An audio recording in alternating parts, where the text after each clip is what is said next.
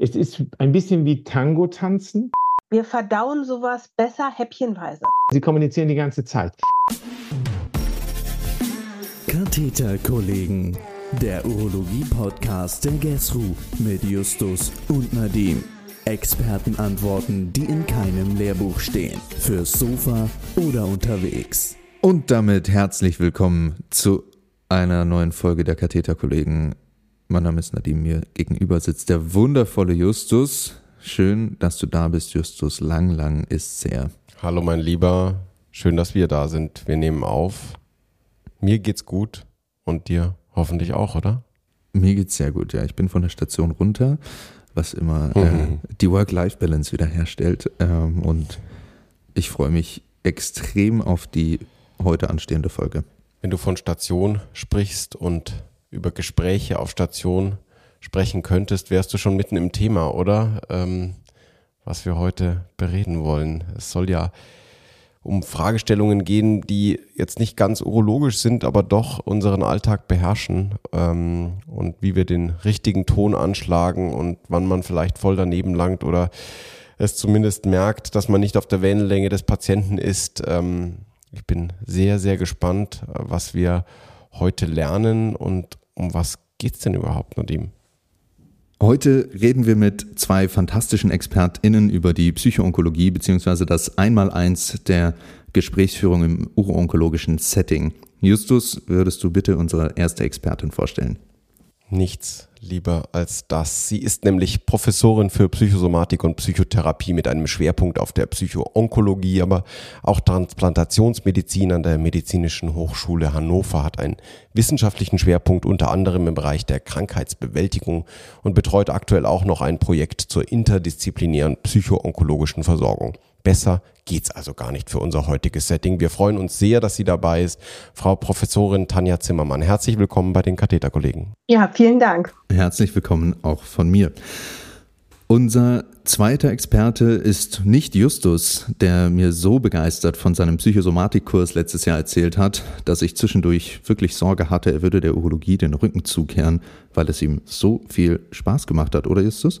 Ja, das war wirklich echt hart, weil ich äh, überlegt habe, da in die Richtung weiterzumachen. Der Kurs hat so viele Punkte aus meinem Alltag ähm, gezeigt, dass da ein solcher Bedarf da ist, auch für mich selbst und war eine echte Wohltat. Aber jetzt stell uns doch mal den verbliebenen Experten vor, Nadine. Sehr, sehr gerne. Er ist Facharzt für Innere Medizin und niedergelassener Pulmologe in Hamburg. Er ist aber nicht nur Arzt, sondern gleichzeitig auch Musiker, Sänger, Komponist und mir noch aus dem Studium äh, bekannt und in Erinnerung geblieben. Ähm, Dr. Henning Kote hat nämlich äh, eine jährliche Vorlesung bei uns gehalten zum Thema Arzt-Patienten-Kommunikation, die mich äh, nachhaltig beeindruckt hat und die ich mir auch, glaube ich, zwei oder dreimal sogar angehört habe. Ähm, hat sehr viel Spaß gemacht und dann habe ich ihn angerufen und gefragt, ob er bei uns mitmachen wollte. Und er hat ja gesagt. Deswegen freue ich mich sehr, ihn heute hier begrüßen zu dürfen. Herzlich willkommen. Herzlichen Dank. Hallo, auch von mir. Steigen wir mal ins Thema ein. Frau Zimmermann, ich versuche mal eine klassische Situation zu skizzieren. Wir haben einen 55-jährigen Patienten, der auf der urologischen Station oder in der urologischen Abteilung eine TOR Prostata bekommt, natürlich in Mannheim äh, eine HOLEP bei einer Prostatagröße von 60 Millilitern. Er hat ein PSA von 1,7. Jetzt ist der Blasenkatheter raus, das Wasserlassen klappt super, der Patient ist happy. Nadim geht an seinen Schreibtisch zurück und will den Entlassbrief fertig machen. Dann sieht er die Histo. Es ist ein Gleason 9 Prostatakarzinom in 30 Prozent des Resektats.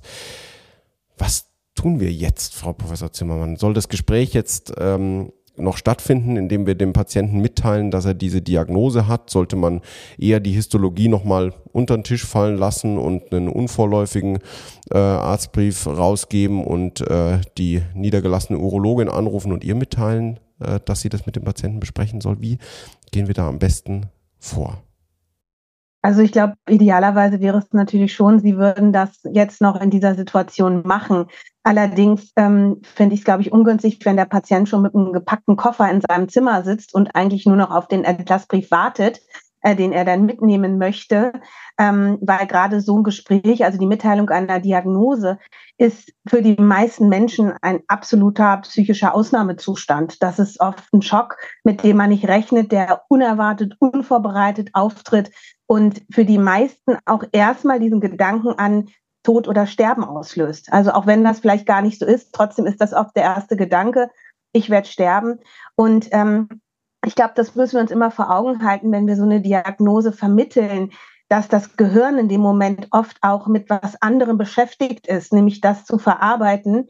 Das wiederum bedeutet, dass es die ganzen Informationen, die Sie vielleicht parat hätten, ne, die Sie dem Patienten gerne mitgeben wollen würden, gar nicht aufgenommen werden. Also man geht so davon aus, dass ungefähr beim Überbringen schlechter Nachrichten sieben bis zehn Prozent der Informationen von den PatientInnen abgespeichert werden und wieder erinnert werden können. Und das ist nicht besonders viel. Also von daher ähm, ist es, glaube ich, ganz wichtig, sich das auch immer bewusst zu machen und darauf zu achten, dass man die Patienten in dem Moment auch nicht überfrachtet mit Informationen, die sie einfach nicht, na, nicht verarbeiten können in diesem Moment.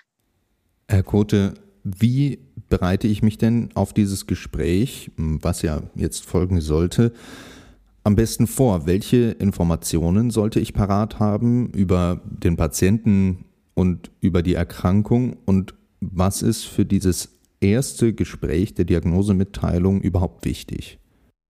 Also ich arbeite ja eigentlich nur noch onkologisch und bilde ja auch junge Kollegen bei uns aus und ich sage immer, macht euch am Anfang eine Struktur und dann fangt an zu priorisieren und sagt, welche Informationen möchtet ihr wirklich dem Patienten mitgeben? Und ich knüpfe an daran, was Frau Zimmermann sagt. Manchmal ist es so, dass es eigentlich nur der nächste Termin ist, den man dem noch mitgeben kann, weil er so überfrachtet ist von dem, was er gerade hört. Und Sie machen also die Struktur, sagen sich dann, was muss und möchte ich dem Patienten mitgeben? Und dann legen Sie diese Struktur beiseite und sind nur noch bei Ihrem Gegenüber. Das heißt, Sie gucken, was kann er jetzt aufnehmen, wozu ist er in der Lage und Sie versuchen nicht auf Teufel komm raus, Ihre Agenda durchzudrücken. Ich sage den Kollegen immer, es ist ein bisschen wie Tango tanzen. Das heißt, ja, es ist wirklich so, aber der Patient führt. Normalerweise beim Tango führen ja nun mal wir Männer traditionell. Aber beim Tango-Tanzen ist es so, der Patient ist der, der führt. Das heißt, wenn er nach hinten weggeht, gehen Sie mit. Wenn er zurückkommt, äh, gehen Sie ein Stück zurück, geben ihm den Raum. Und ich glaube, mit diesem Bild in so eine Geschichte zu gehen, hat dann das, dass Sie immer mit Ihren Ohren bei ihm sind. Und dann versuchen Sie, was denn von dieser Agenda vielleicht rüberzubringen ist. Und ich finde es am Ende extrem entscheidend, irgendwie zu prüfen, was ist wirklich angekommen. Dabei geht es nicht um Vollständigkeit. Wir haben es eben gehört, sieben Prozent, das ist, glaube ich, sehr euphorisch, aber wenn man manche Patienten sieht, liegt es, glaube ich, drunter.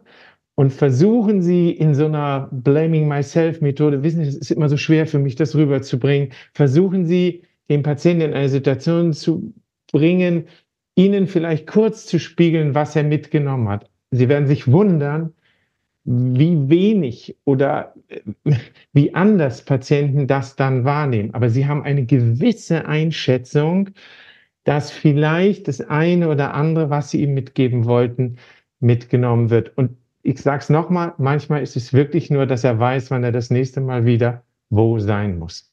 Und das ist dann auch gut. Sie haben eben gesagt, versuchen Sie nicht Ihre Agenda durchzudrücken. Ähm, fand ich sehr, sehr schön formuliert. Ähm, mhm. Ich hake mal provokant nach. Was sollte denn meine Agenda sein in diesem Gespräch?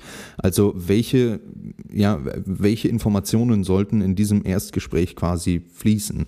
Also rein informativ wäre es natürlich schön, wenn der Patient irgendwie einen Eindruck bekommt davon, dass es sich hier um eine maligne, bösartige Geschichte handelt. Das wäre unser Wunsch. Den müssen wir gelegentlich aufgeben. Der zweite entscheidende Wunsch wäre, dass er versteht, das ist mir in meiner Praxis immer sehr wichtig zu sagen, hör mal zu, wir machen das jetzt hier zusammen. Wir beiden, von jetzt an weiche ich nicht mehr von deiner Seite. Und das wird sich bis zum Ende mir sind es ja nun immer die Bronchialkarzinome, wird sich das nicht mehr ändern. Ja? Und ich glaube, das sind die beiden Dinge. Das ist eine blöde Situation. Das wird dich weghauen. Das ist alles völlig anders und wir gehen durchs Tal, aber ich weiche nicht mehr von deiner Seite. Und darum sage ich, dieses Tango, ich finde das ein sehr schönes Bild. Und ich glaube, das sind die Dinge und alles andere müssen Sie dann schauen, müssen Sie gucken. Kann er schon verstehen, welche Therapieoption, ba, ba, ba. All das, was wir als Kaskade dann aufrollen wollen, müssen Sie gucken, ob er dort dazu bereit ist. Wenn er fragt, wunderbar. Dann sind Sie, haben Sie ihn in diese aktive Position gebracht. Auch da vielleicht hinterher nochmal fragen. Aber ich glaube, das ist das Maximum, was in der ersten Auseinandersetzung, in dem ersten Gespräch häufig nur noch möglich ist.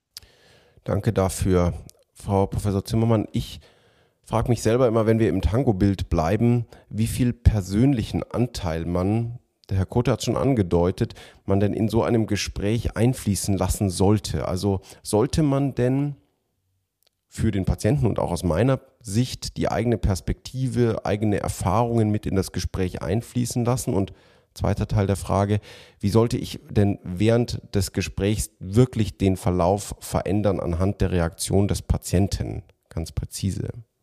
Das ist natürlich ähm, schwer zu beantworten. Ich glaube, das ist individuell auch sehr unterschiedlich, wie viel Erfahrung man einfließt.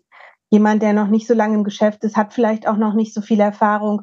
Und ich finde, es ist manchmal auch mehr oder weniger passend. Also wenn man jetzt als junger Kollege mit einem älteren Patienten über eine Prostatakrebserkrankung spricht und ne, dann von eigenen Erfahrungen berichtet, dann hinkt das, glaube ich, so ein bisschen. Dennoch finde ich es ganz wichtig, dass man sich auch klar macht, oder sich vielleicht einen Moment mal in die Situation des anderen hineinversetzt. Also vielleicht kurz oder kurz überlegt, wenn das jetzt mein Vater wäre, ja, oder ein, ein guter Bekannter wäre, ähm, wie würde es denn dem gehen? Und ich glaube, wenn man das schafft, dann kommt man auch auf eine, ja, ich sage immer so, es wird menschlicher, das Gespräch. Es geht nicht nur darum, ich muss jetzt hier meine, ich muss die Diagnose vermitteln, ich muss dem sagen, das ist bösartig, das und das sind die Behandlungsoptionen, äh, sondern ich kann das auch auf eine andere Art machen, so dass ich mein Gegenüber nicht als etwas sehe, was ich jetzt abarbeiten muss, sondern als einen Menschen. Und ich fand das eben sehr schön, Herr Kote, was Sie auch meinten. Ich bin jetzt an Ihrer Seite. Also das ist, was unseren Patienten oft fehlt, auch so, so ein Commitment. Das ist eine blöde Situation und wir wissen auch nicht, in welche Richtung das geht. Und das kann auch wirklich mit dem Tod enden. Aber da ist jemand, der trotzdem an meiner Seite ist, der mich begleitet. Und das ähm, ist eine ganz wichtige Ressource auch. Und Ressourcen sind immer wichtige Gegengewichte zu diesen Belastungen. Also ich glaube, ganz wichtig ist in solchen Gesprächen, die Menschlichkeit nicht verlieren, die wir ja alle haben, aber die manchmal gerade im Alltag eines Arztes oder einer Ärztin auf der Strecke bleibt, weil einfach so viel Stress ist, so eine hohe Anforderung, so eine Belastung und man irgendwie das Gefühl hat, ich funktioniere nur noch. Und sich vielleicht einmal kurz überlegen, vielleicht auch vorher, bevor ich in so ein Gespräch gehe, einmal kurz durchatmen, ne, gucken, ne, wie ist das? Und im Gespräch auch, ich finde dieses Bild vom Tango super, gucken, ähm, wie reagiert denn mein Gegenüber? Sitzt da jemand, der gar nichts sagt, der komplett geschockt ist? Dann muss ich nicht noch weiter Informationen in die Person hineinwerfen. Ist da jemand, der vielleicht ja einigermaßen gefasst wirkt, kann ich da ein bisschen mehr geben. Aber auch zwischendurch immer mal fragen, haben Sie Fragen dazu? Was haben Sie gerade mitgenommen? Ne? Ne, macht das Sinn für Sie? Um auch zu sehen, wo bin ich denn gerade? Und ich glaube, wenn man sich das vornimmt, kann man so ein Gespräch auch gut führen. Und ich glaube auch, dass das auch zu einer eigenen Zufriedenheit als Arzt oder Ärztin beiträgt. Und vielleicht auch gucken, dass ich nach so einem Gespräch auch nochmal einen Moment habe, wo ich durchatmen kann und nicht gleich ins nächste gehen muss oder in den OP oder in weiß ich nicht was auch immer. Sehr guter Punkt. Äh, gerade auch das, was nach dem Gespräch kommt, haben wir uns in der Vorbereitung, äh, Frau Zimmermann, gefragt, wie lange darf, ist natürlich eine blöde Frage, darf denn so ein Gespräch dauern oder kann ich so ein Gespräch, weil es ja nun mal im vielleicht Praxis, Klinik, Alltag stattfindet, auch begrenzen vorab oder währenddessen, weil es kann ja durchaus sein, haben wir wahrscheinlich alle erlebt, dass da sehr, sehr viel Gesprächsbedarf besteht und die immer weiter fragen, vielleicht die Angehörigen dabei sind und es ein, ein sehr, sehr gutes Gespräch wird, aber wir eigentlich diese Zeit im Moment gar nicht haben, das alles zu besprechen. Wie begrenze ich das gut?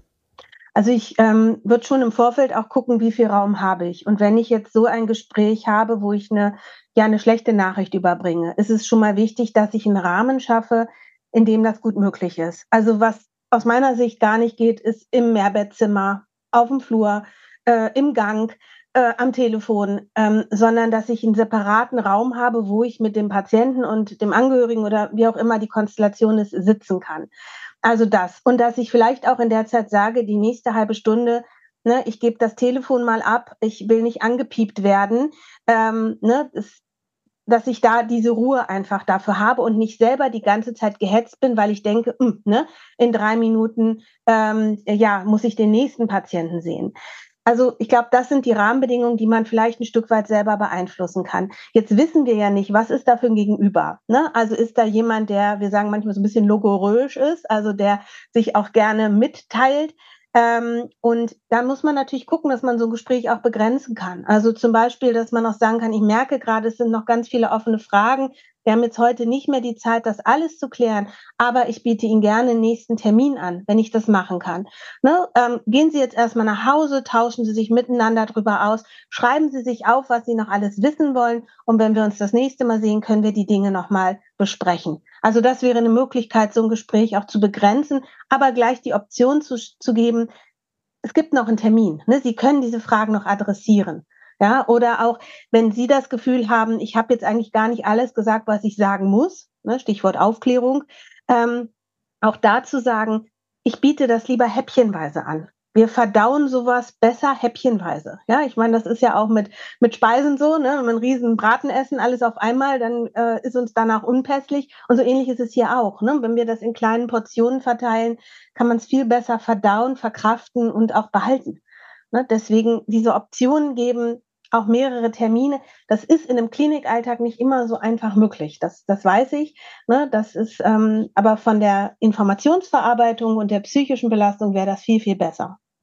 Er Erkute Sie als jetzt nicht mehr in der Klinik tätiger, sondern ja in der Praxis. Ähm, wenn wir diese Häppchen jetzt mal aufgreifen, wie viele Gespräche bedarf es denn für die Mitteilung von diesen schlechten Nachrichten? Ähm, wie kann ich sowas am besten abschätzen? Wie viele Termine so ein Patient vielleicht braucht? Also ich wehre mich immer so ein bisschen dagegen, irgendwie das Ganze zu kategorisieren, weil ich glaube, es ist leider nicht möglich. Ähm, selbst wenn Sie glauben, es zu können in einem Primärgespräch, merken Sie gelegentlich, der Patient kommt wieder und Sie denken, hm, was ist passiert? Der hat irgendwie ist in so eine ganz eigene Welt abgedriftet. Das heißt, ich glaube nicht, dass man es kategorisieren kann. Ich glaube tatsächlich, dass es in Häppchen, das ist ein wunderschönes Bild, ja, die, dass wir es in Häppchen tun, aber es kann Ihnen, glaube ich, niemand im Vorfeld sagen, wir brauchen drei. Oder ab wann? Ja, ein T4-Tumor braucht grundsätzlich fünf Häppchen. Verstehen Sie? Äh, ich ich, ich bringe es jetzt mal so. Oder, oder ein T4N1, der braucht nur drei. Ähm, das ist, ich, ich weiß, was Sie wollen. Ich, ich persifliere es ein bisschen, weil ich denke, ich würde mich in diese Kategorisierung nicht hineinbegeben wollen, weil sie dann Gefahr laufen, immer zu sagen, aber ich hatte nur die drei. So. Ich glaube, das erste Gespräch, und das sehe ich so, wie Frau Zimmermann auch, braucht Ruhe, braucht Zeit, braucht manchmal auch, dass man sagt, Sie auf, wir haben jetzt, das kann man auch, glaube ich, sagen, ganz offen, wir haben jetzt eine halbe Stunde, ähm, die haben wir hier und ich würde sogar noch weitergehen wollen. Äh, nicht nur der Raum alleine, passen Sie auf, wo Sie sitzen, ob Sie hinter Ihrem Screen verschwinden, so halb, all diese wunderbaren Dinge, die wir immer so gerne tun. Oder das Schlimmste, was Sie tun können, meines Erachtens ist, wenn Sie noch anfangen, das mitzuschreiben, ja. Also wenn Sie dann so die ganze Zeit immer so halb hinter der Screen verschwinden, so, das ist wie beim Fleischer. Wissen Sie, wenn die sich miteinander unterhalten und Sie wollen Wurst kaufen, das ist fürchterlich. Und der Patient Sie ändern sich, ist, ne, ist immer dieses, man kann nicht nicht kommunizieren, sie kommunizieren die ganze Zeit. Und ich glaube, das muss man sich einmal klar machen, wie man sich bei so einem Fleischer fühlt und ne, so die berühmte Loriot-Situation. Ähm, ich glaube, das ist, glaube ich, ganz, ganz wichtig. Und dann in dieser halben Stunde, wie gesagt, versuchen Sie diese Verbindung. Die Verbindung ist das alles Entscheidende. Und wenn Sie die herstellen und der Patient dieses Gefühl hat, werden Sie beim nächsten Mal merken, wie viel mehr Informationen passieren allein aufgrund dieses Vertrauensverhältnisses. Und es ist, glaube ich, egal. Ich glaube, Wir haben auch in den Praxen extremen Zeitdruck, wie Sie wissen. Ich lege solche Patienten immer ans Ende meiner Praxiszeit, dass ich es nach hinten hin ein wenig offen gestalten kann, dass man vorher die ganzen laufenden Therapiegespräche hat äh, und dann am Ende so etwas macht. Lässt sich nicht immer machen. Äh, oder ich mag es auch gerne relativ früh, gleich morgens, damit man selber frisch ist, damit man selber wach ist, damit man selber dieses, na, Sie haben das erlebt, wenn ich da rumhüpfe, bei der Vorlesung, dieses, ja, dieses sich selbst erfrischende, dieses, ja, ich bin da, ich bin da, so, das, was Sie von jedem Bühnenmenschen würden Sie das verlangen, dass er Ihnen jetzt und hier diesen, ja, weiß ich nicht, Hamlet spielt, und zwar als Spieler er ihn das erste Mal. Und dieses Gefühl müssen Sie Ihrem Patienten auch die ganze Zeit, so ist jedenfalls mein Credo, geben. Egal, was da zu Hause war, egal, ob Sie eine blöde Nacht haben, das verlange ich von meinen Kollegen und deshalb verlange ich auch von den Damen und Herren vorne am Tresen. Aber das führt jetzt zu weit weg. Aber ich glaube, bleiben Sie dran und der Patient zeigt Ihnen, wie Sie das, wie Sie das Ganze führen können. Ich würde immer sagen, wenn das, wenn die erste halbe Stunde gut gelaufen ist, können Sie in einem Zweitgespräch, denke ich, die, sozusagen den Ablauf, die Form, was Sie sich an Therapiemöglichkeiten vorstellen, können Sie gut und erschöpfend erklären. Gerne mit jemandem dazu, gerne mit einem Angehörigen, gerne mit jemandem. Da fordere ich meine Patienten immer auf, dass sie jemanden mitnehmen. Dann. Ich würde irgendwie gerne zurückgehen und diese Vorlesung filmen, damit unsere Zuhörerinnen und Zuhörer auch wissen, was Sie und ich wissen aus dieser Vorlesung, was, was Sie meinen.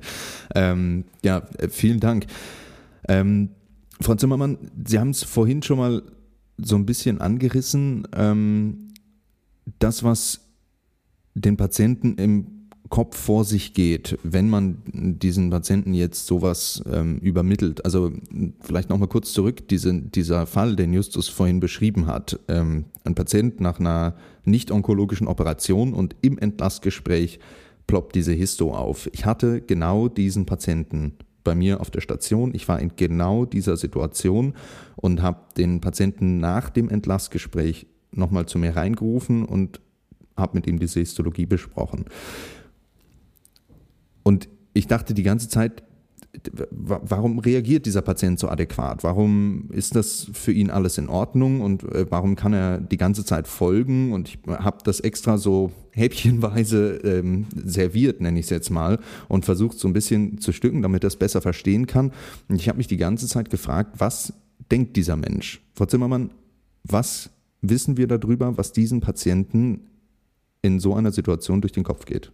Also das wissen wir natürlich jetzt aus Befragungen von Betroffenen, was, also es gibt tatsächlich so Fragen, was war ihr erster Gedanke? Ne? Und ganz oft ist dieser Gedanke, das kann nicht sein.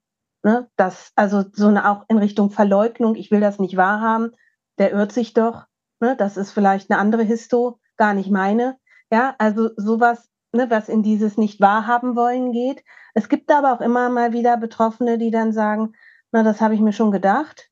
Na, vielleicht, ich weiß nicht, Ihr Patient scheint ja jetzt da sehr gut folgen zu können oder konnte das, ne? Und vielleicht hat er schon so eine Vermutung gehabt und gedacht, naja, habe ich eigentlich nur darauf gewartet, dass sowas kommt, kommt auch vor. Für viele kommt es wirklich so aus heiterem Himmel, ne? So, das zieht komplett den Boden weg.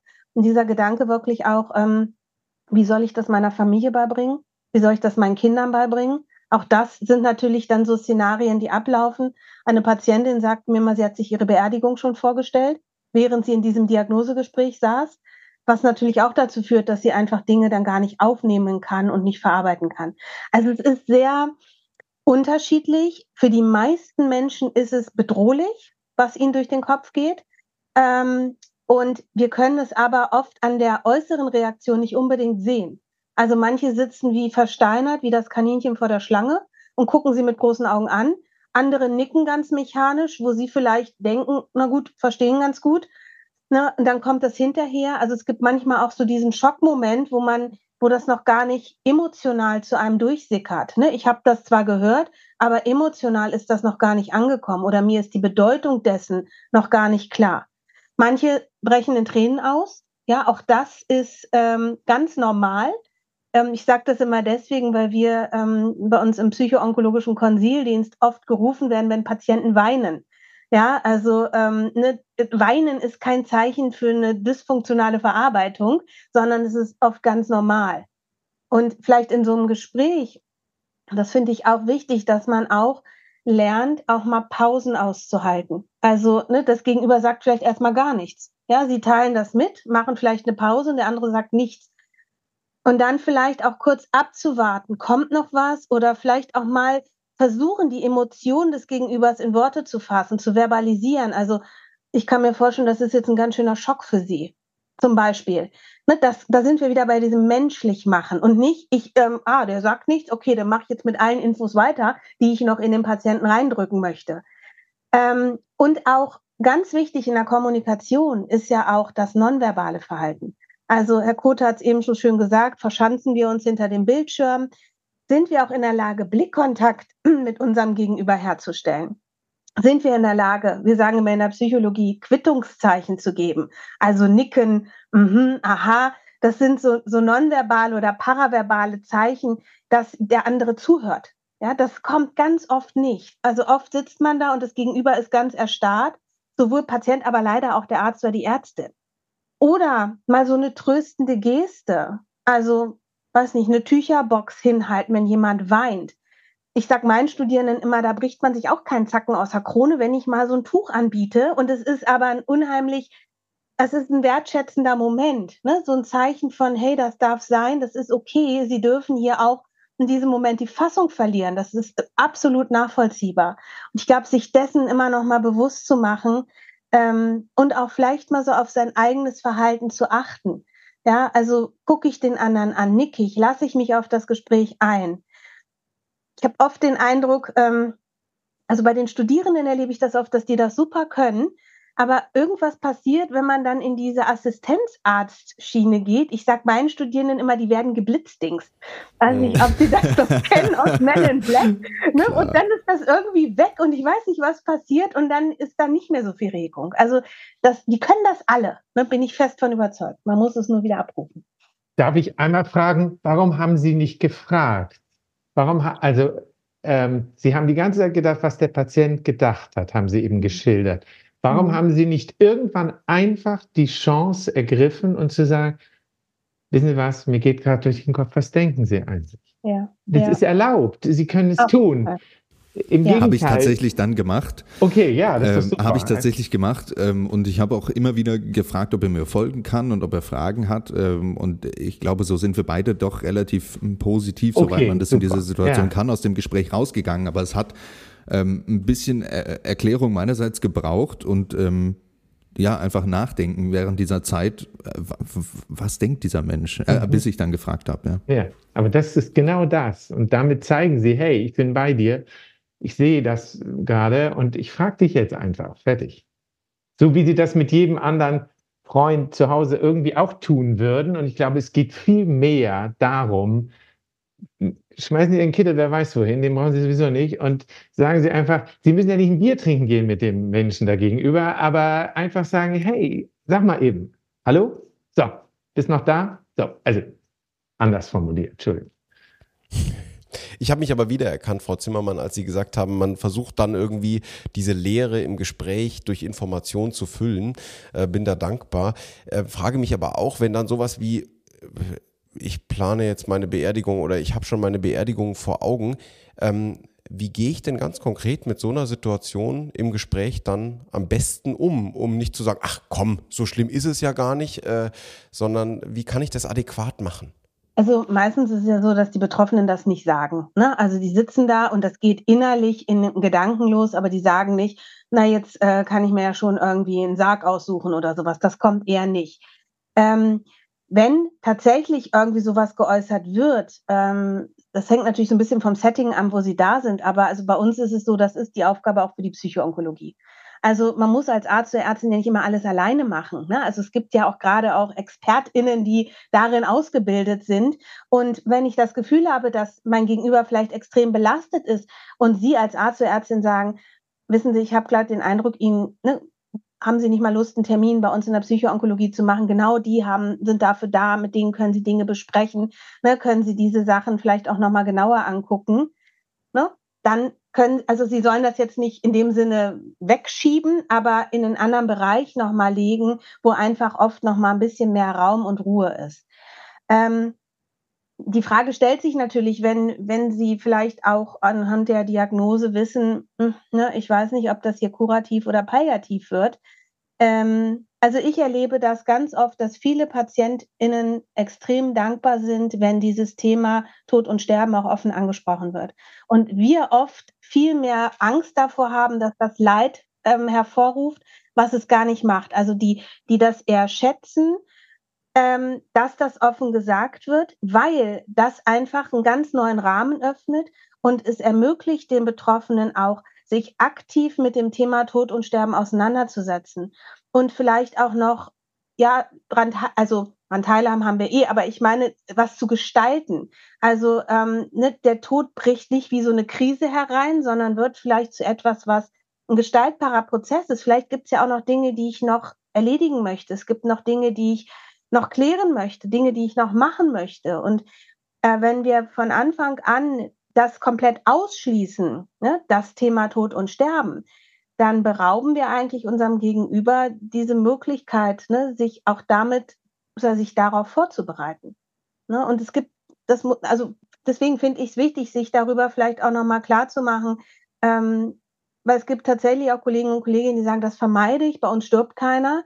Ähm, finde ich persönlich eher ungünstig und auch aus Erfahrung mit Patienten und Patientinnen, ähm, die ein offenes Gespräch hatten, die das als sehr wertschätzend auch erlebt haben. Zumal die ja häufig zu Hause auch ein großes Problem haben und sie der einzige Ansprechpartner sind. Primär. Das ergibt sich im Laufe der Zeit. Das heißt, Familie Freundeskreis, die machen nämlich alle das, was sie auch machen dann. Na, nun mal gucken, also so weit sind wir ja noch nicht. Und lapidarisieren, weil sie selber nicht damit klarkommen können. Und ich glaube, das müssen wir uns klar machen. Wir könnten dieses Ohr öffnen. Wir hätten die Möglichkeit. Ich warne immer davor, wenn Sie selber nicht damit umgehen können, dann bitten Sie solche wunderbaren Kolleginnen, wie sie hier vor uns sitzt. Aber wenn Sie das Gefühl haben, ich kann das aushalten, warte mal, lass mal überlegen. Frag doch mal nach, warum glaubst du das jetzt? So, wollen wir vielleicht zusammen versuchen, ob wir nicht vielleicht noch ein, ein Stück versuchen wollen? Ich kann Ihnen nicht, ich sage nie den Leuten, jetzt fahren wir mal los, kauf deine Weihnachtsgeschenke jetzt, bam, oder all solche Geschichten. Ich halte überhaupt nichts von diesen Zeitlimitierung. Wir sind ja immer so ein Zeit in diesem Land, glaube ich, ist egal. ähm, und ich, davon halte ich nichts. Aber wenn sie können, glaube ich, dass sie, wenn sie das emotional aushalten können, ohne mit dem Blick weggehen zu können, zu müssen, dann fragen sie es nach. Warte mal eben. Hm, okay, wunderbar. Ich habe völlig groteske Situationen geradezu humoresk. Also die Leute fangen an zu lachen oder es passieren so Dinge, mit denen sie überhaupt nicht gerechnet haben, weil sie endlich sagen können, verdammter Mist, ich habe einfach diese Angst. Und, und dann kann man sagen, okay, das, die habe ich auch. Ich bin ja noch nicht sicher, wie weit wir kommen zusammen, aber vielleicht können wir noch ein Stück versuchen, wir beiden. So, und ich glaube, dass das extrem viel bringt, äh, das dem Patienten so mitzuteilen. Entschuldigung, ich bin jetzt zwischengegrätscht. Nein, alles gut, aber ich würde gerne das noch ergänzen. Ich finde es total super, was Sie sagen, ähm, dass man sich auch immer klar machen muss, wir sind Personen, die emotional ja nicht involviert sind. Also mit uns über die Ängste vor Tod und Sterben zu sprechen, sollte ja viel leichter sein als mit den Angehörigen. Ja, also mit den Angehörigen sowas zu besprechen, da ist es oft auch so, dass man die Angehörigen schützen will. Ne? Ich sage das nicht, die brechen zusammen, die brechen in Tränen aus. Ich kann das nicht aushalten, die können es nicht aushalten. Aber wir als Experten oder Expertinnen oder als professionelles Team, wir brechen ja hoffentlich nicht in Tränen aus. Ne? Also wir sind ein Ansprechpartner. Bei uns kann ich sowas auch mal abladen. Oder ich kann vielleicht auch mal Fragen stellen, auf die es keine Antwort gibt. Also wieso passiert mir das? Wieso muss ich jetzt sterben? Das wissen wir ja auch nicht. Aber trotzdem darf ich diese Frage ja stellen und ich signalisiere, hey, auch bei mir kann man unbeantwortbare Fragen stellen und ich halte das mit aus. Ne? Ich sage dann zu Patienten, ich weiß es auch nicht, ich finde es genauso scheiße wie Sie. Ne? So, ne? Also aber ne, ich bin an ihrer Seite und wir dürfen darüber sprechen, was man oft im Familienkreis, Freundeskreis ne, nicht immer so gut funktioniert, weil man die anderen auch schützen will. Ne, oder die anderen auch die betroffene Person schützen will. Das ist auch beidseitig. Ich habe völlig vergessen, dass ich hier moderieren muss äh, in meinem, in meinem Zuhören. Ähm, ja, Situationen, die wahrscheinlich jeder von uns, der hier Anwesenden, schon mal ähm, miterlebt hat. Herr Kote, Sie haben uns das jetzt schon so ein bisschen ähm, gesagt, wie Sie das handhaben. Ähm, Frau Zimmermann, es gibt ja immer so diese eine Frage, wie lange habe ich noch? Wie gehen Sie konkret mit dieser Frage um? Also das ist ja eine Frage, die man in der Regel überhaupt nicht beantworten kann. Ne? Also äh, ich meine, ich bin jetzt keine Ärztin, aber auch das habe ich jetzt aus der Medizin schon verstanden, dass wir da einfach keine wirklich verlässlichen Prognosen machen können, außer jemand ist direkt in der Sterbephase, wo der Tod dann unmittelbar bevorsteht. Und selbst da weiß man nicht, wie lange sich diese Phase zieht. Ich hatte vor einiger Zeit mit einer Palliativmedizinerin ein Gespräch und die hatte mir erzählt, dass sie im letzten Jahr sich von einem Patienten verabschiedet hat, den sie dieses Jahr immer noch besucht. Also, ne, wo eigentlich alle Zeichen darauf hindeuten, dass er das nicht schafft. Und jetzt ist er wieder in einer Phase, wo der Tod eigentlich bevorsteht und der Patient natürlich zu Recht sagt, hm, vielleicht springe ich dem Teufel ja wieder von der Schippe. Ja, ähm, nachvollziehbarerweise. Also deswegen ist es natürlich schwierig, das zu sagen. Aber natürlich kommt die Frage, wie lange habe ich noch? Und ich persönlich finde es eigentlich gut, wenn man so weit wie möglich offen und ehrlich ist, was man sagen kann, auch sagen kann, ne, das können wir nicht sagen, das hängt von verschiedenen Faktoren ab. Aber ich fände es halt auch, was ich vorhin schon mal sagte, dass es auch wichtig ist, wenn, wenn man weiß, dass eine Heilung relativ unwahrscheinlich ist, dass man das aber auch sagt ne? und dass man aber auch erklärt, warum wird jetzt vielleicht irgendeine Behandlung gemacht? Warum machen wir eine Operation, wenn man nicht mehr heilen kann? Also das hat ja oft einen anderen Nutzen, nämlich dass man irgendwie Schmerzen lindert, ne? also dass man die Symptome behandelt, also dass man nochmal deutlich macht, was, was soll das sein, weil viele Patienten, auch da gibt es interessante Studien, die zeigen, dass die, wenn die palliative Behandlung bekommen, also eine Chemotherapie oder irgendwas in der Richtung, nicht unerheblicher Anteil denkt, das ist, um mich zu heilen. Und nicht, ne? Und ich meine, da kann man sich fragen, woran liegt das? Sind die nicht gut aufgeklärt? Oder haben die es aber auch ähm, nicht so wahrgenommen? Weil auch in diesem Prozess, ne, vielleicht dieses sich mit Tod und Sterben auseinanderzusetzen, haben wir oft so eine, ja, so ein, so ein psychologisches Phänomen, dass man auf der einen Seite vielleicht weiß, dass der Tod bevorsteht, auf der anderen Seite habe ich aber noch Hoffnung auf ein Wunder. Ja, wir kennen alle die Hoffnung stirbt zuletzt. Und ich finde das total legitim und menschlich, dass ähm, Patienten auch diese, diese daran denken, vielleicht bin ich ja die eine Person, bei der das nicht passiert. Vielleicht bin ich derjenige, der dem Teufel nochmal von der Schippe springt. Ähm, ne, auch wenn aus medizinischer Sicht alles dagegen spricht. Und eine Kollegin von mir hat mal den Satz geprägt, den ich ganz hilfreich finde, dass man sagt, naja, also aus medizinischer Sicht ähm, ne, glaube ich nicht, dass das passieren wird, aber aus menschlicher Sicht kann ich verstehen, dass sie diese Hoffnung haben muss man natürlich auch überlegen, können Sie das sagen? Also ich bin da ganz bei Herrn Kote, dass man für sich auch immer guckt, passt das zu mir? Weil ich finde, in der Kommunikation ist total wichtig, auch authentisch zu sein. Ja, und wenn ich das gar nicht so denke, wird es echt schräg. Ne? Die meisten unserer Zuhörenden werden es jetzt nicht so komfortabel wie zum Beispiel ich haben und ein schönes Sprechzimmer mit Schreibtisch in ungestörter Atmosphäre ohne Blick auf den Bildschirm, sondern vielleicht irgendwie auf Station zurechtkommen müssen. Herr Kote, welche Gesprächsatmosphäre, Sie hatten es ja angedeutet, aber bitte etwas konkreter noch für unsere Zuhörenden, ist denn nötig und was ist vielleicht sogar übertrieben an Gesprächsatmosphäre für eine solche Situation? Also ich denke, dass alles entscheidend ist, dass Sie einen abgeschlossenen Raum brauchen. Das heißt, es dürfen keine äußeren Einflüsse diese Gesprächssituation stören. Und wenn das in einer kleinen Butze ist ohne Fenster mit einem Licht, dann ist mir das lieber als in irgendeinem Mehrbett irgendwas. Keiner darf diese kleine, ja, diesen Kokon, den sie, ich nenne es einfach mal so, den sie dort schaffen müssen, darf den stören. Und sie müssen alles tun, damit diese Einflüsse in irgendeiner Form weg sind. So, das ist das alles Entscheidende. Und dann Herrje, wenn Sie in einer Klinik nur zwei Stühle in diesem Raum haben, haben Sie zwei Stühle. Und dann versuchen Sie das einigermaßen zu arrangieren. Aber dies, die absolute Mindestanforderung ist dieser abgeschlossene Raum, den sie, den sie haben müssen und teilen sie den anderen mit, hier kommt jetzt, oder hängen sie ein Schild draußen dran, so wie im Hotel Don't Disturb, weiß ich nicht. Irgendwie, dass, dass man weiß, dass da niemand rein darf. Und dann, alles andere ist natürlich wünschenswert. Irgendwas Schönes, was weiß ich, ein schöner Blick, irgendwelche angenehmen indirekten Lichtverhältnisse, all diese Dinge, da gibt es viele, viele, viele ähm, Untersuchungen, was da optimal ist. Aber sind wir ehrlich, das haben wir nicht. Und das haben wir auf Stationen insbesondere häufig nicht. So. Was mich noch interessiert, ist die Dimension der Angehörigen in diesem Gespräch. Ähm, wie gehen Sie damit um? Sie haben es vorhin, wurde es auch schon erwähnt, dass grundsätzlich das sehr willkommen ist. Ähm, würden Sie das immer so machen oder gibt es auch Situationen, wo das nicht gut ist? Na, Sie fragen den Patienten primär, wenn Sie können, möchten Sie, dass Ihre Frau, Ihr Mann, was weiß ich, dabei ist ähm, und versuchen herauszufinden, ob das Verhältnis zwischen diesen Menschen ähm, so tragfähig ist, dass das, dass das hilfreich ist für den Patienten. Sie sehen an seinen, ihren Augen, der muss nichts sagen, sofort, ob das hilfreich ist oder nicht, das sage ich jetzt einfach mal so. Aber erfragen Sie es und er, sie soll dann sagen, was, was, äh, was gut ist.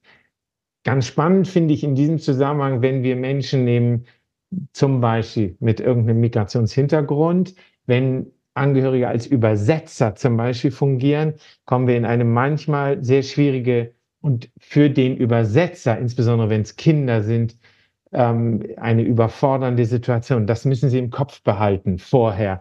Auch wenn der Mann jetzt in Ihrer Situation sagt, das macht mein Sohn so, dann müssen Sie aufpassen und vielleicht einmal noch zusätzlich den Sohn, ja, vielleicht mit ins Boot und sagen, kriegen wir das hin? Wie ist so Ihre Einschätzung? Der muss ein paar Worte zu Ihnen sagen. Sie müssen ein Gefühl kriegen, kann der das vermitteln? Ja, kann er das aushalten oder eben nicht? Die, das ist sehr schnell, dass Sie das, dass Sie das haben.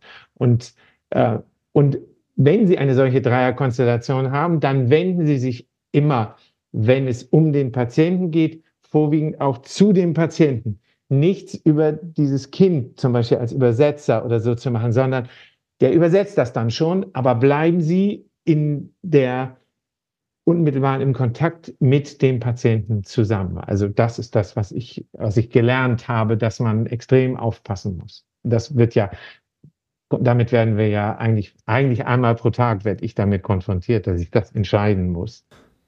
Frau Zimmermann, jetzt haben wir das Gesprächssetting einigermaßen hergestellt. Ähm, ich habe der Pflege und den PJlern Bescheid gesagt, bitte nicht stören die nächste Zeit. Ähm, Telefon ist auf stumm. Jetzt sitze ich vor diesem Patienten. Was mache ich denn jetzt? Wie steige ich am sinnvollsten in ein Gespräch ein, in dem ich diesem Patienten eine bösartige Diagnose übermitteln muss? Also ich würde ja, vielleicht nach so einem kurzen Smalltalk, aber das sollte auch nicht ähm, ausarten, dann ins Thema einsteigen. Ne? Also ich würde anknüpfen an das, was vielleicht gelaufen ist. Ne? Also jetzt in dem Beispiel, was Sie hatten, ne, würde ich, glaube ich, damit anfangen. Sie wissen ja, dass wir auch noch ähm, eine, eine Probe untersucht haben. Mir liegt jetzt der Befund vor und ich muss Ihnen leider sagen, dass ich keine gute Nachricht für Sie habe. Ja, also das würde ich relativ schnell sagen und nicht um den heißen Brei rumreden. Ich würde auch unbedingt empfehlen, das Kind beim Namen zu nennen. Auch das passiert oft nicht. Also bitte nicht verniedlichen oder verharmlosen. Da sind so Knötchen in ihrem Bauch. Ne? Das, da können Betroffene nichts mit anfangen oder interpretieren das in die falsche Richtung. Ähm, oder auch so Empfehlungen von, naja, da warten wir jetzt mal ab, wenn sich was verändert, kommen Sie wieder der Patient denkt, ja, was verändert? Wie ich scanne den ganzen Tag meinen Körper und denke, ist gerade was anders als noch vor zwei Minuten. Ja, also damit ähm, führen wir oder erzeugen wir auch, wir sagen mal so Nocebo-Effekte, ja, dass wir unerwünschte Nebenwirkungen durch das, was wir induzieren, erzeugen und das wollen wir nicht. Also wirklich klar sagen, was es ist, auch klar das Wort Krebs aussprechen, finde ich ganz wichtig, das auch so zu benennen und es auch einmal zu sagen, dass es sich um einen bösartigen Tumor handelt. Ähm, mehr muss es vielleicht in diesem Gespräch erstmal noch gar nicht sein, aber also manchmal je nachdem hat man vielleicht eine Bildgebung gemacht, da kann es auch mal hilfreich sein, so ein Bild zu zeigen. Muss man im Einzelfall entscheiden. Ähm, muss ein bisschen aufpassen, dass man sich dann nicht hinter dem Bild versteckt ne, und dann nur noch auf das Bild guckt, aber das kann manchmal zur Verdeutlichung auch hilfreich sein. Pausen zulassen, ne, fragen, ob alles verstanden wurde, Rückfragen ermöglichen und dann aber auch dieses, was ich vorhin schon mal sagte, Emotionen verbalisieren. Ich kann mir vorstellen, dass Sie da jetzt nicht mitgerechnet haben, dass das ein Schock für Sie ist. Ähm, ne? Was geht Ihnen durch den Kopf gerade? Also um zu gucken, wo, wo steht der Patient? Und ihn auch ähm, einladen, Fragen zu stellen. Vielleicht kommt dann die Frage, ja, was machen wir denn jetzt? Ne? Dann haben Sie sozusagen die Erlaubnis weiterzuerzählen, was sind jetzt die Behandlungsmöglichkeiten, die es gibt. Ähm, ne, das, und aber auch immer wieder gucken, das Tango tanzen. Ne? Wie weit kann ich gehen und wo verliere ich mein Gegenüber auch? Ne? Wo tanzt der in einem anderen oder ist aus meinem, wie sagt man, Tanzbereich raus? Ne? So, ne? Und also da wirklich immer ein bisschen wachsam sein. Aber ich würde ta tatsächlich direkt damit einsteigen und es auch klar benennen. Kommen wir vom Anfang des Gesprächs dann zum Ende, wenn ich jetzt merke, okay, ich glaube, erstens habe ich die notwendigen Informationen übermittelt, aber auch das Gefühl, dass es jetzt ähm, genug ist, wie beende ich denn so ein Gespräch am besten, Herr Kote? Also mal von der reinen, vom reinen Ausdruck, ähm, wie beende ich es und kommen wir dann später vielleicht noch zu den organisatorischen Folgen des Ganzen. Also auf jeden Fall, wie gesagt, irgendwie rausbekommen, was der Patient verstanden hat. Das ist ganz wichtig, dass man wirklich, dass man wirklich ein Gefühl dafür kriegt, was er aufgenommen hat. Dann ihn fragen, ob er, ob ihm sich jetzt noch Fragen stellen, ob er irgendetwas jetzt noch auf dem Herzen hat, was er gerne loswerden möchte. Pause geben, dass er das auch kann und nicht nach dem Motto, dann ist ja schön, dachte ich mir schon und das war's. Und dann ähm, ganz klar ihm sozusagen den Folgetermin mit Ihnen oder was weiß ich, wir haben bei uns sogenannte Patientenlotsen, wir nennen die gar nicht mehr Ärzte, FM, MFA, das gibt es alles gar nicht. Der, der man sagt, das ist der, diejenige, die jetzt für Sie zuständig sind. Häufig sind Sie das ja selbst. Und genau sagen, dann würde ich Sie gerne wiedersehen. Geht das? nicht zu lang. Ich glaube eher, dass man, dass man kurzfristig das Ganze, die Patienten anbinden muss und auf keinen Fall ihm das Gefühl geben, dass er da verloren aus ihrem Raum rausgeht. Und das spüren sie. Und dann kann man, denke ich, sehr wohl sagen, wissen Sie was, ich mache das einfach so, weil das vom Wesen so ist. Jetzt gucken wir, ob wir die Kuh vom Eis kriegen. Jetzt gucken wir mal gemeinsam, was wir schaffen können ich würde Sie gerne dann und dann wiedersehen. Wenn Sie in der Zwischenzeit Fragen haben, ich gebe Ihnen, also die haben alle meine Handynummer, zack, ich bin noch so, ich mache das einfach. Wenn Sie Fragen haben, Shittigol, rufen Sie mich an und dann geht das los. Ähm, und ihm diese Bindung, diese Bindung geben, dass er weiß, da kann ich anrufen. Das tun die wenigsten, gerade in dieser Situation. Die tun das dann später mal, wenn sie wirkliche Probleme haben.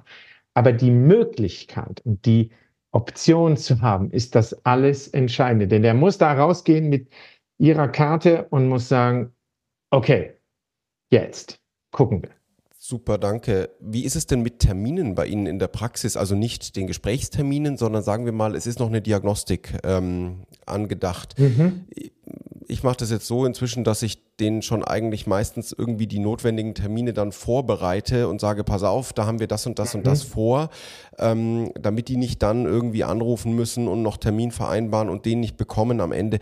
Ist das eine clevere Idee oder muss ich eigentlich ja. erstmal das zurückstellen und sagen, hey, Diagnosemitteilung ist erledigt, jetzt gucken wir mal, wie es weitergeht? Also ich gehe mit den Leuten dann nach vorne an den Tresen und sagt, passen Sie auf, und da merken Sie ja schon, ist der noch bei Ihnen oder nicht? Und Sie sagen zum Abschluss, wir sehen uns dann und dann wieder. Ähm, und dann merken Sie, wenn Sie sagen, warten Sie mal, ich brauche, glaube ich, erstmal ein paar Tage Ruhe. Ich glaube, ich muss, die meisten sind ja so, dass sie sagen, okay, wir wollen jetzt, wir wollen loslegen. Also so erlebe ich das. Es gibt welche, die komplett sich wegducken, dann müssen sie dem Raum geben. Aber ich gehe dann mit denen nach vorne und sage, pass auf, das und das und das sind die nächsten Schritte. Und dann übergebe ich das an die entsprechende Ansprechpartnerin vorne, dass nicht die Situation kommt, Sie haben was geplant, das kann der Patient nicht erfüllen, weil er noch im Berufsleben oder irgendwas steht und dann zerfleddert es so. Das ist die große Gefahr, finde ich. Und dann verlieren Sie da A Zeit und B verlieren Sie auch eventuell den Patienten. Das heißt, ich finde immer, er soll es in der Hand behalten, er oder sie. Sie sollen es in der Hand behalten können. Sie sollen sozusagen, ja, sollen den Hut aufbehalten. Und deswegen so, und dann können die Damen das, oder bei uns sind es nun mal Damen, sorry, äh, vorne am Tresen, äh, können dann sagen, das und das und das. Und dann machen die mit ihm zusammen die Termine. So mache ich das. So, und die wissen dann schon, wenn ich mit jemandem rausgehe, dann wissen die, oha, alles klar. Und eine geht sofort dann aus diesem Setting, wir haben Tresen, sind fünf, fünf Damen, und dann geht die sofort aus diesem Setting raus und dann geht die sozusagen nur auf diesen Patienten zu. So, also so machen, so handhaben wir das. Vielleicht, also was ich besonders hilfreich daran auch finde, ist, dass das so ein subjektives Gefühl von Kontrolle gibt. Ja, also man erlebt ja in dieser Diagnosestellung einen Kontrollverlust, ja, und das gibt aber so ein, so ein Gefühl, ich habe doch so einen Anker, ich habe einen Halt, ich habe nicht nur die Visitenkarte, ich habe auch den nächsten Termin. Ne? Und ähm, das ähm, gibt erstmal wieder so ein bisschen Struktur, die man in dem Moment komplett verliert. Also ich fände es total hilfreich, wenn das auch so läuft. Und ich ermutige auch Patienten immer ähm, zu sagen, schreiben Sie sich auf, was Ihnen jetzt noch an Fragen kommt fürs nächste Gespräch und bitten Sie auch Ihr Gegenüber, den Arzt oder die Ärztin, sich dafür ein bisschen Zeit zu nehmen. Für Sie ist das alles neu. Für den Arzt oder die Ärztin ist das Routine. Also ne, ähm, das sind Dinge, die habe ich vielleicht schon hundertmal erzählt oder gemacht. Aber das Gegenüber der Patienten, die Patienten haben das zum allerersten Mal gemacht oder machen das zum ersten Mal. Und das ist klar, dass die einfach langsamer sind ne? und dass sie das auch einfordern, sich das auch trauen, weil viele trauen sich das oft noch nicht. Jetzt entlasse ich diesen Patienten, wir haben leider diesen Tresen nicht, ähm, mit, diesen, ja, mit dieser schlechten Diagnose. Welche Empfehlung kann ich diesem Patienten dann geben, Frau Zimmermann? Also ähm, Glas Rotwein trinken, ja, nein. Soll ich dem sagen, bitte nicht googeln? Ähm, bitte sprechen Sie mit Ihren Kindern, mit Ihren Eltern, Partnern und Partnerinnen ähm, oder eher nicht? Ähm, was gebe ich dem an die Hand für den Abend oder die nächsten Tage? Also ich, ich glaube jetzt mal ehrlich, ob Sie sagen, nicht googeln oder nicht. Ne, das, also wer googeln will, googelt und wer das eh nicht macht, würde es auch sowieso nicht machen. Also ich glaube, ähm, ohne Ihnen jetzt allen als Ärzte nahtreten zu wollen, ich glaube, so Gewicht hat denn Ihre Empfehlung dann nicht, weil die Leute es trotzdem nachgucken. Also geben Sie mal Leute ihre Akte in die Hand und sie sollen damit irgendwo anders hingehen. Jeder blättert da erstmal durch ja. ne, und guckt rein, was das so bedeutet. Ne, so. Also ähm, ne, deswegen würde ich das, glaube ich, nicht sagen, sondern vielleicht einfach gucken, wie ist es zu Hause? Haben Sie jemanden, mit dem Sie, also gerade wenn der Patient vielleicht alleine war, haben Sie jemanden, mit dem Sie darüber sprechen können, mit dem Sie sich austauschen können? Also ist das eine Person, die ganz alleine jetzt ist? Muss ich mir vielleicht auch Sorgen machen? Also ne, ich, ich gucke natürlich auch immer mit unserer Psychbrille Suizidalität Ne, also mh, ne, muss man natürlich auch im Blick behalten. Und wenn ich weiß, da ist jemand, der eh schon sehr einsam ist und dann auch ganz einsam ist, ähm, kann ich dem vielleicht auch am nächsten Tag gleich wieder einen Termin anbieten, zum Beispiel, um ihn engmaschig erstmal zu stabilisieren, also auch psychisch zu stabilisieren. Also was ist zu Hause los? Wie ist die Unterstützung? Wir haben auch Patienten, die haben noch ganz andere Probleme, finanzieller Art ne, oder existenzieller Art irgendwie. Ne? Also ähm, ist das jetzt noch eins, was noch hinzukommt?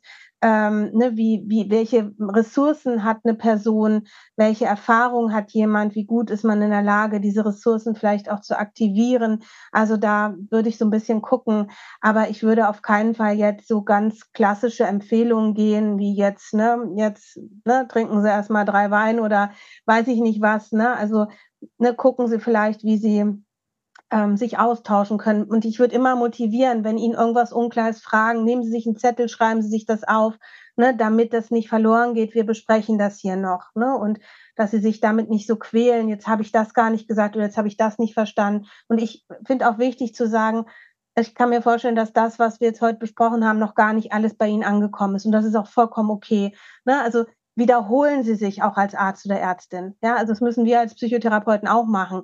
Ja, da ist das nicht anders, wenn wir psychische Diagnosen vermitteln, müssen wir uns auch ganz oft wiederholen. Aber das gehört zum Geschäft dazu und ist einfach auch ganz wichtig.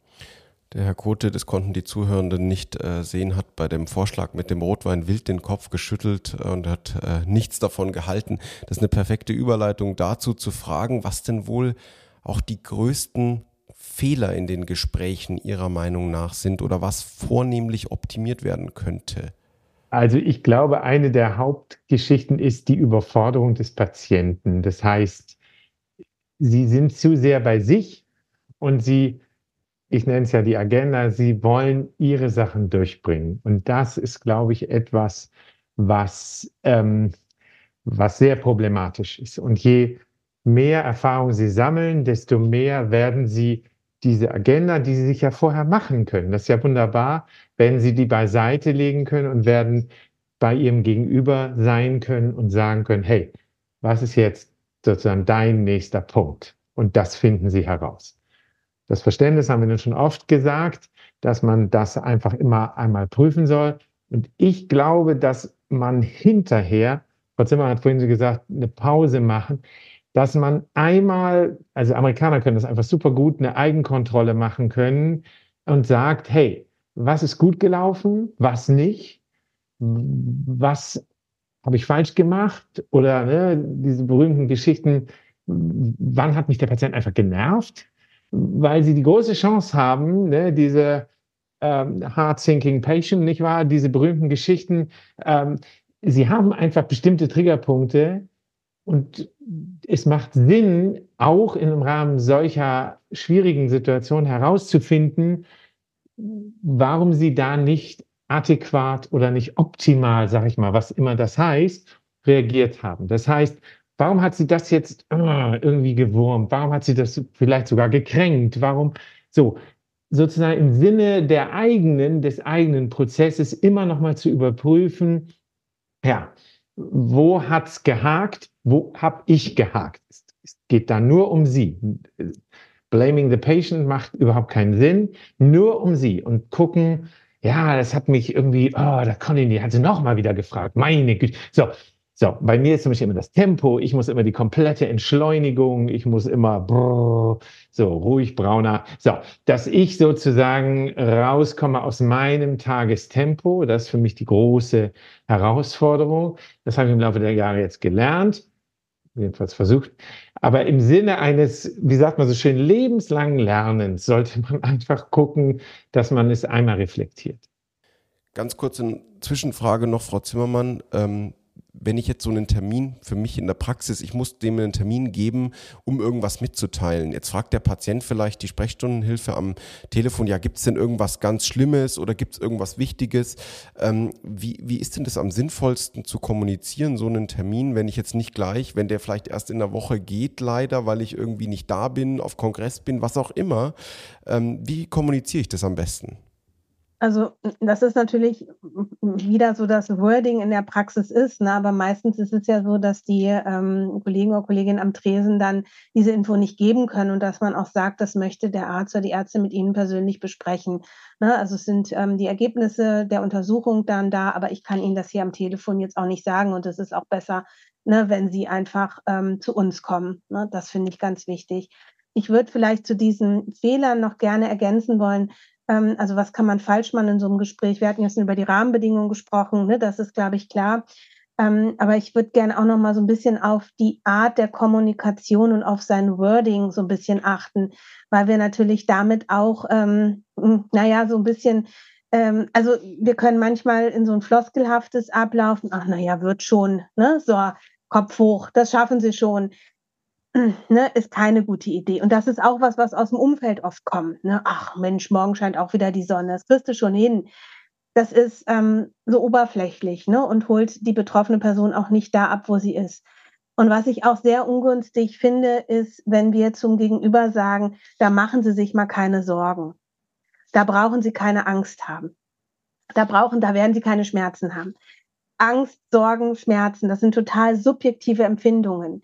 Und ähm, also ich persönlich, ich reagiere auch persönlich da immer sehr empfindlich drauf, weil mir das auch schon von ärztlicher Seite gesagt wurde und ich gedacht habe, hey, ne, das ist mein Empfinden ne, und es hilft mir jetzt gar nichts, wenn mir jemand sagt, das brauche ich nicht haben. Wäre toll, wenn das klappt. Ja, also ich fände es super, wenn wir Menschen nur sagen müssen, ihr braucht keine Angst haben, dann haben die keine Angst mehr. Also würde uns ein Großteil unserer Psychotherapiepatienten ersparen. Ja, ähm, aber leider funktioniert das so nicht. Also da würde ich so ein bisschen gucken, dass ich nicht in sowas Floskelhaftes verfalle, ähm, ne, was ja dann vielleicht das Ganze, was ich im Gespräch vorher so schön aufgebaut habe, was ich dann hinterher umreiße.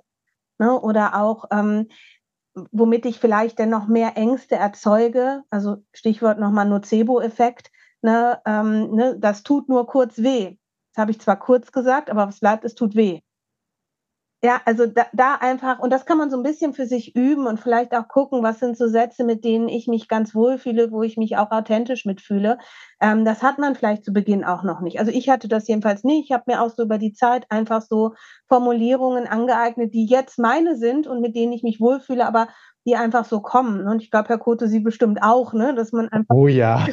so, so ein Wording hat, ähm, was, was gut funktioniert. Sie müssen sich immer vorstellen, also keine Angst. Wenn ich sage, haben Sie keine Angst, dann sind es ja zwei negative. Also wenn Sie diese, die, die erinnern sich an die, die Kommunikation, die ich da gemacht habe.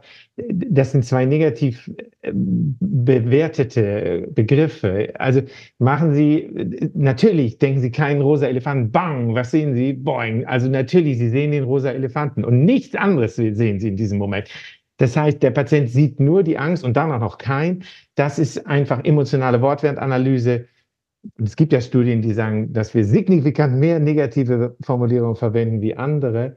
Deswegen glaube ich, dass das sehr wichtig ist. Man kann es richtig üben. Also ich mache so Trainings und da mit Leuten, dass die Damen vorne nicht sagen, ich habe da keinen Termin, da keinen Termin, da keinen Termin, sondern sie sagen, ich biete Ihnen dort einen Termin. Vergessen Sie nicht Ihr Handtuch, denken Sie an Ihr Handtuch. All diese wunderbaren Dinge, das ist richtig schwer, aber das macht einen Mordspaß, wenn man das in Gruppe übt. Und ich glaube, dass man da, der Patient bleibt Experte sozusagen für seinen, für sein Empfinden und für seinen Kontext. Sie bleiben Experte für die ganze den gesamten medizinischen Kram. Und diese beiden Experten treffen sich auf einer Höhe und nicht so, sondern so. Und wenn der Patient sagt, es tut ihm hier weh, tut es ihm hier weh. Und sie sagen nicht, es tut hier nicht weh, sondern sie sagen, sorry, ich kann mit meinen jetzigen Möglichkeiten kein Korrelat dafür finden. Das liegt aber wahrscheinlich mehr an mir. Aber Sie haben da keine Schmerzen. Das kann nicht sein, diese berühmte Formulierung. Das geht alles gar nicht. Und das haben Sie in diesem Geschehen auch. Ich überspitze das jetzt ein bisschen, damit es nochmal klar wird, wie häufig wir in diese, hey, in diese Formulierung fallen. Schön, aber ich wollte Sie nicht unterbrechen. Na, um Gottes Willen, Sie sind ja dafür da. Ähm, ich habe immer das Gefühl, diese, diese Floskeln, man hat das viel schneller auf der Zunge, als man so von sich selber gedacht hätte. Und dieses, das wird schon, ähm, das musste ich mir selber auch schon verkneifen. Also ich habe gemerkt, wie das, wie das hochkommt und habe ich gesagt, stopp, du sagst jetzt was anderes. Was machen wir mit Patienten in einer anderen Situation, also wo wir von einer palliativen Situation ausgehen. Ja, also ich meine, es gibt Patienten, da wissen wir einfach, das wird schon und das ist dann wahrscheinlich auch okay, das so zu sagen. Aber ähm, nehmen wir eine Patientin, die bei mir auf der Station liegt, ähm, hat ein Urothelkarzinom, ist zystektomiert, ist metastasiert, ähm, kriegt eine palliative Chemo- oder Immuntherapie oder ähm, auf jeden Fall eine, eine palliative Systemtherapie und soll in den nächsten Tagen nach Hause gehen. Worauf achte ich jetzt bei so einer Patientin aus, nennen wir es psychoonkologischer Sicht? Ähm, welche zusätzliche Dimension ergibt sich vielleicht auch ja durch, das sind ja oft Patienten in einem nicht mehr topfitten Allgemeinzustand, Frau Zimmermann. Was mache ich mit dieser, ja, ergibt sich da eine zusätzliche Komplikation, Dimension? Also ich glaube, ähm, ne, solange mit der Patientin noch kommuniziert werden kann, sie zu fragen. Ne, was brauchen Sie jetzt? Ne, wir wollen Sie in drei Tagen entlassen. Was ist Ihnen wichtig? Gibt es irgendwas, was wir von hier aus organisieren können? Also auch Unterstützungssysteme, palliativer Arzt, SAPV. Ne, also was, was kann man machen? Wen, wen haben Sie in Ihrer Familie? Und auch da gucken, wo können wir auch die Angehörigen entlasten. Gerade im palliativen Bereich wird das ja nochmal wichtiger, dass Angehörige auch oft denken, ich muss das jetzt alles machen, ne? wie in guten, so in schlechten Zeiten. Und jetzt bin ich verantwortlich und Angehörige sich bis zur kompletten Erschöpfung aufopfern. Und da können wir natürlich im stationären Rahmen schon vorarbeiten. Ne? Wir haben oft Sozialarbeiter vor Ort, die sich um solche Dinge kümmern können, der Sozialdienst, die Dinge regeln können. So können wir gucken oder aber einfach auch gucken, was ist Ihnen wichtig für zu Hause. Gibt es Dinge, die Sie gerne machen möchten? Gibt es Dinge, die Sie, ähm, ne, die Sie ähm, noch erledigen möchten? Dinge, die Ihnen wichtig sind? Personen, die Sie treffen möchten? Na, also auch da so ein bisschen hinzugucken, ähm, was möchten Sie machen und nicht, was können Sie alles nicht mehr machen. Ich glaube, das ist der Patientin klar, was nicht geht. Aber auch hier so in diesem Wording zu gucken, ne, was geht denn noch? Und können wir als Team dabei helfen, dass solche letzten Wünsche, wenn wir es mal so nennen wollen, auch erfüllbar sind. Ne? Es gibt ja immer mal so Wünschewagen, Wünschemobile, wo Patienten dann nochmal die Möglichkeit haben, ans Meer zu fahren, in die Berge oder wie auch immer. Ne? Und ähm, sowas ähm, zu, zu ermöglichen. Das geht aber nur, wenn wir auch darüber sprechen und danach fragen.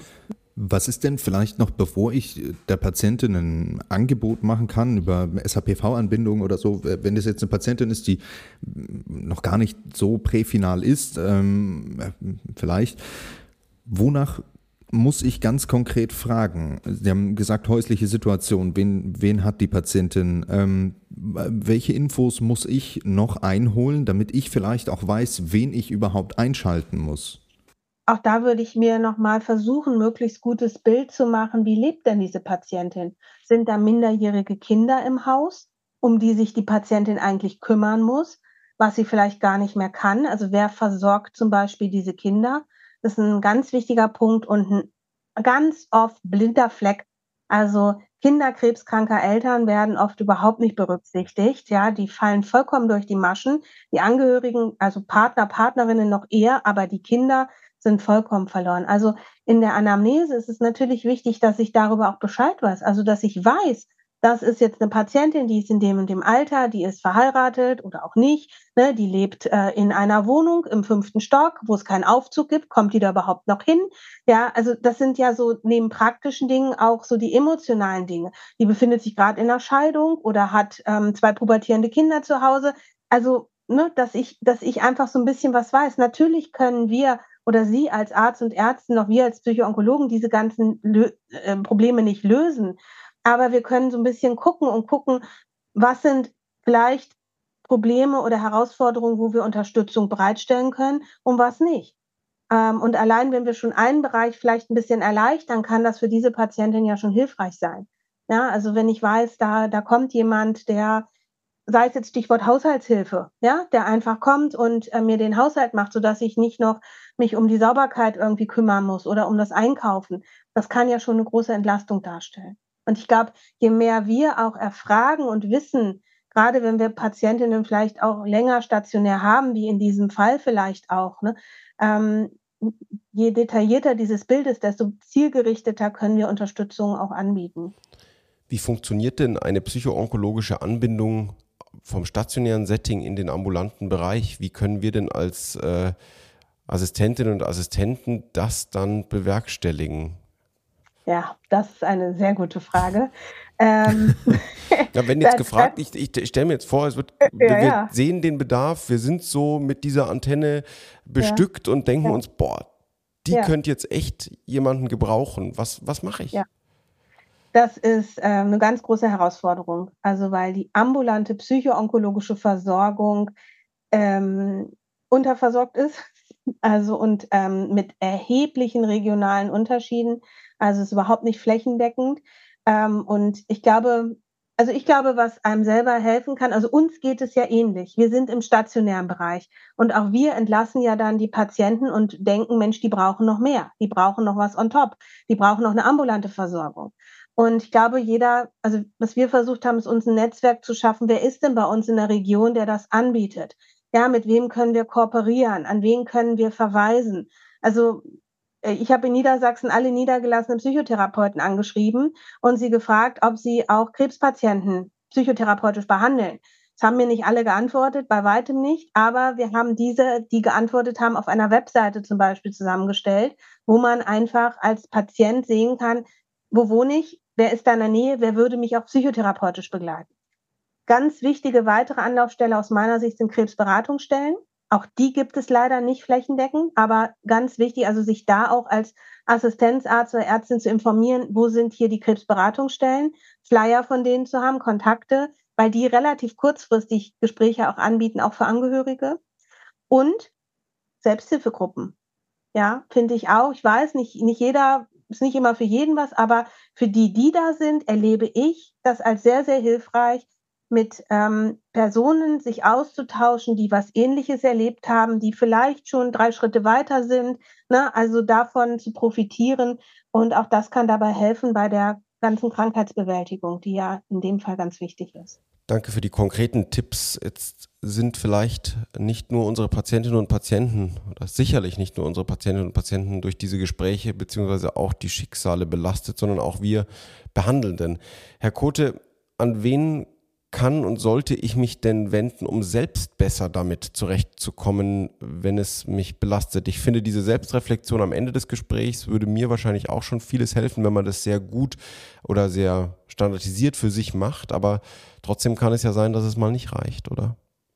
Also das Stichwort Arztgesundheit ist ja eine spannende Angelegenheit. Ich habe selber gerade neulich so ein Seminar bei uns in der Ärztekammer in Hamburg gemacht unter anderem eben ging es um solche Geschichten und das Thema Kränkungen, sind wir mal ehrlich, da gibt es ja noch, oder ne, vom Chefarzt, vom Geschäftsführer, bam, bam, was kriegen wir so alles um die Ohren? Ähm, und nicht umsonst haben wir ja eine Rate an äh, Kolleginnen und Kollegen, die vielleicht doch einfach sich in irgendwelchen Drogen oder Alkohol äh, da eine Lösung suchen. Also ich glaube, das ist nach wie vor ein großes Problem. Wir haben in Hamburg jetzt ähm, so eine Initiative gemacht, das kann ich sagen, von der Ärztekammer ausgehend und ehrlicherweise von dem früheren Chefarzt, Herrn Professor Braun, und haben selber so einen Zirkel gebildet, um dort Seminare anzubieten, haben ehrlicherweise auch äh, Psychologen mit drin, die die uns dann ein bisschen helfen. Ich weiß ehrlicherweise nicht, ob es das flächendeckend, vielleicht können Sie was von Niedersachsen sagen, gibt. Ähm, das finde ich ist eine, ist eine, eigentlich eine sehr schöne Geschichte. Und ich habe erlebt, als ich das erste Mal darüber einen Vortrag gehalten habe, habe ich gedacht, oh Gott, ich ziehe jetzt einmal blank und sage sozusagen, was mich beschäftigt. Und Wissen Sie, kurze Hose, Schießgewehr, habe ich da gestanden und habe über meine Kränkung meine Situation und womit ich nicht klarkomme gesprochen. Und es war wie ein Tsunami, was von der anderen Seite kam. Ich war wirklich positiv überrascht, wie offen Leute bereit waren, Männlein wie Weiblein, über, auch in einem großen Forum äh, darüber zu sprechen. Das heißt, schauen Sie, was es bei Ihnen lokal in den Regionen gibt. Gucken Sie, was es da an, an Möglichkeiten gibt. Oder hauen Sie einfach mal die Ärztekammer an und sagen, hey, das wäre doch mal ein Thema. Ähm, die in Hamburg machen das auch. Hä? Und da gibt es doch diesen Verrückten, dieser der von der Elbe, vielleicht hat er mal Lust vorbeizukommen. So, also, ey, Eigenwerbung, ein bisschen was habe ich. Ähm, ich mache es auch mit Frau Zimmermann zusammen, vielleicht kriegen wir irgendwas hin. Gerne, gerne. Ja? Und können wir mal gucken, also Natürlich wird sich das im Laufe der Zeit professionalisieren, aber primär geht es, glaube ich, erstmal darum, Möglichkeiten, Foren äh, so zu bieten und initiativ zu werden und zu sagen, hallo, auch wir brauchen eine Möglichkeit mit all dem, was uns da entgegenschlägt, mit dem wir konfrontiert sind, umgehen zu können. Und sind wir mal ehrlich, also ich bin ja nur schon älter als Sie alle zusammen wahrscheinlich. Ähm, ich habe es wirklich nie gelernt. Also ich bin einfach reingeschmissen worden. Ich mache jetzt in, in, der Uni in Lübeck, gebe ich so Kurse dafür und, ne, und mache das alles und sage, hey, guckt doch mal auf euch. Aber ich kann mich nicht erinnern, je an einem solchen Kurs teilgenommen zu haben. Und ich glaube, diese Generation fällt so ein bisschen im Moment die sind am Ende oder sagen wir mal im zweiten Teil ihrer Karriere, die fallen alle so ein bisschen durchs Raster. Also gucken Sie, was gibt es lokal und ja, werden Sie initiativ und äh, gucken Sie, ob es da, ob man nicht Angebote schaffen kann, Möglichkeiten schaffen kann. Vielleicht darf ich dazu noch, noch ergänzen, Entschuldigung. Ähm, äh, also, dass man auch vielleicht so im Kleinen nochmal für sich gucken kann. Also wir sagen mal Stichwort die eigene Psychohygiene. Ja, und wenn man in seinem Beruf auch lange happy sein möchte, was ja eigentlich das Ziel sein sollte. Also äh, der Wunsch ist ja, man steht morgens auf und freut sich darauf, zur Arbeit zu gehen und nicht, man schlägt die Augen auf und denkt, oh Gott, ne, ähm, wieder so ein Tag. Ähm, und dass man vielleicht auch für sich gucken kann, gibt es so Rituale, wo ich vielleicht auch Dinge, die ich in der Praxis oder in der Klinik erlebe, in der Klinik lassen kann. Also der, der berühmte Kittel, ja, sie hängen den Kittel an den Haken in der Klinik oder in ihren Schrank oder wohin auch immer und da hängen die ganzen Geschichten drin. Ja, oder sich, sie haben ein paar Turnschuhe an, die sie in der Klinik anhaben, die ziehen sie aber nicht zu Hause an, die bleiben in der Klinik. Oder sie spülen nach Feierabend ihre Tasse aus, ja, und machen das mal vielleicht einen Moment auch mit einer gewissen Achtsamkeit. Ne? So, jetzt kommt der nächste Abschnitt, jetzt kommt meine Freizeit. Oder ne, sie fahren mit dem Rad und fahren äh, nach Hause und eine Kollegin sagte mal, mit jedem Meter, den sie sich von der Klinik entfernt, fällt auch was von ihr ab. Also da muss jeder für sich auch gucken, was, was tut mir gut. Und ich glaube schon, jeder ist auch in der Verpflichtung, auf sich selber zu achten. Also da kommt keiner, da kommt nicht der Chefarzt und sagt, Mensch, ne, jetzt machen wir mal eine Atementspannung zusammen, ne, jetzt äh, ne, wollen wir mal uns irgendwie, also das, das kommt nicht, das müssen Sie für sich selber auch machen und für sich selber den Schwerpunkt setzen und für sich selber und sich, glaube ich, auch gerade als junger Kollege und Kollegin trauen, auch mal Grenzen zu setzen und zu sagen, nee, ich hatte gerade ein schweres Gespräch, jetzt mache ich fünf Minuten Pause und trinke einen Kaffee. Ne, so, und danach bin ich wieder einsatzfähig. Aber jetzt mache ich das. Und dafür auch einstehen. Ne, ich glaube, wir können dieses System nur verändern, wenn wir einfach auch nicht immer einfach nur weitermachen und irgendwann ja liegen wir alle mit Burnout, mit Alkohol oder Drogenabhängigkeit äh, in der Ecke. Ja, das sollte nicht das Ziel sein, ne, sondern dass wir wirklich und dass jeder in seiner Verantwortung auf sich achten und ähm, weiß, manchmal kann man das Wort nicht mehr hören, Work-Life-Balance, ja, aber genau das ist es auch, ne? Wie habe ich denn auch noch eine Freizeit? Habe ich noch ein Hobby? Treffe ich noch Freunde, ja? Oder bin ich rund um die Uhr äh, in der Klinik? Was natürlich schnell passieren kann, ja? Also die, die Möglichkeit haben Sie. Ne? Aber die Frage ist, wollen Sie das? Und wie können Sie, auch Sie, wie wird unserem Patienten, wie können Sie den Belastungen Ressourcen entgegensetzen? Ja, und da gucken, dass da irgendwie eine Balance ist. Und das kann im Kleinen anfangen, aber auch im Strukturellen. Ich darf vielleicht einmal noch zufügen, wir haben extra aus diesem Grunde für eine Kollegin eine Dusche bei uns in der Praxis eingebaut, weil die gesagt hat, ich muss mich hinterher einmal kräftig abduschen. Da haben wir gesagt, kein Problem, das machen wir. Wir haben Umbau gehabt. Ja, sie lachen. Aber wenn das der Wunsch ist, äh, hey, dann es sind Rituale und es ist dieses, es ist diese Geschichte. Und ich glaube, dann ist das, ey, so eine Dusche ist schnell eingebaut. Und wenn das dieser Kollegin hilft und sie bei uns bleibt, deswegen, dann finde ich das super. Und deswegen haben wir das dann gemacht. Also nur mal um so eine ja, Anekdote dort einzuschmeißen. Nadim ist gerade, als Frau Zimmermann von den Stunden auf Station erzählt hat, ziemlich in den Stuhl nach hinten gesunken. Aber Nadim, du bist noch da. Ähm, wir sind, glaube ich, beide baff von dieser Folge bis jetzt, oder? Absolut. Ähm ja, ich äh, bin sehr, sehr glücklich, wie sich diese Folge gestaltet hat, auch wenn sie ähm, länger geworden ist als unsere üblichen Folgen. Ähm, uns ist natürlich, liebe Zuhörerinnen und Zuhörer, völlig bewusst, dass man dieses Thema nicht in einem einzigen Podcast vollständig abhandeln kann. Ähm, trotzdem, Justus, glaube ich, dass wir äh, um einiges schlauer sind als vorher ähm, und sehr, sehr viele gute Tipps mit an die Hand bekommen haben. Äh, es hat, ich weiß, ich sage es jedes Mal, aber es hat mir wieder sehr, sehr viel Spaß gemacht, Justus. Danke mir auch, Nadim. Und am Ende einer jeden Folge äh, fragen wir unsere Expertinnen und Experten immer nach dem einen Tipp. Wir haben schon sehr viele Tipps heute gehört, aber vielleicht am Ende würden wir uns wünschen, Frau Zimmermann, wenn Sie noch den einen Tipp hätten für die urologischen Assistentinnen und Assistenten oder Zuhörenden. Also, ähm, das ist natürlich jetzt eine schwere Frage, so unvorbereitet auch, aber ich glaube, meine Überschrift wäre, bewahren Sie sich die Menschlichkeit. Sowohl im Kontakt mit den Patientinnen als auch für sich selber. Also sorgen Sie gut für sich, dann können Sie auch besser für Ihre Patienten und Patientinnen sorgen und sich so ein bisschen Empathie, Einfühlungsvermögen erhalten ähm, ist kein Zeichen von Schwäche, sondern ein Zeichen von Stärke. Und ich glaube, das würde ich mir sehr wünschen. Herr Kote, was ist Ihr Tipp für urologische Assistentinnen und Assistenten? Das ist natürlich schwierig, weil ich natürlich jetzt der Zweite bin. Ich hätte gerne in dieselbe Kerbe gehauen.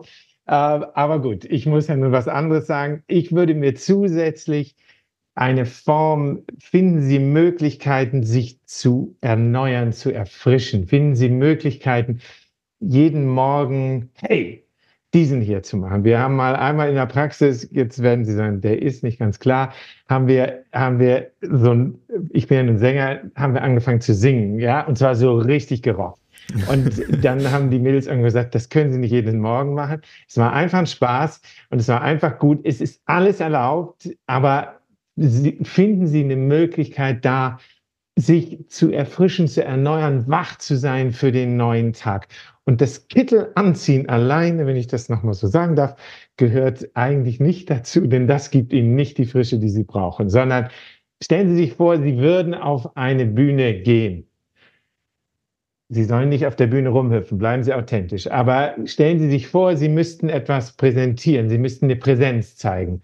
Und dann glaube ich, dass Sie viele Menschen erreichen werden und einfach so dieses, wow, Sie werden das merken, was das im, im Echo mit den Leuten macht. Und wenn es nochmal um die Arztgesundheit geht, ein solches Feedback, es gibt auch, wenn man kein narzisstisches Künstlerseelchen ist wie ich, gibt es einfach, gibt es einfach ihnen so viel und sie können abends sagen, wow, what a day.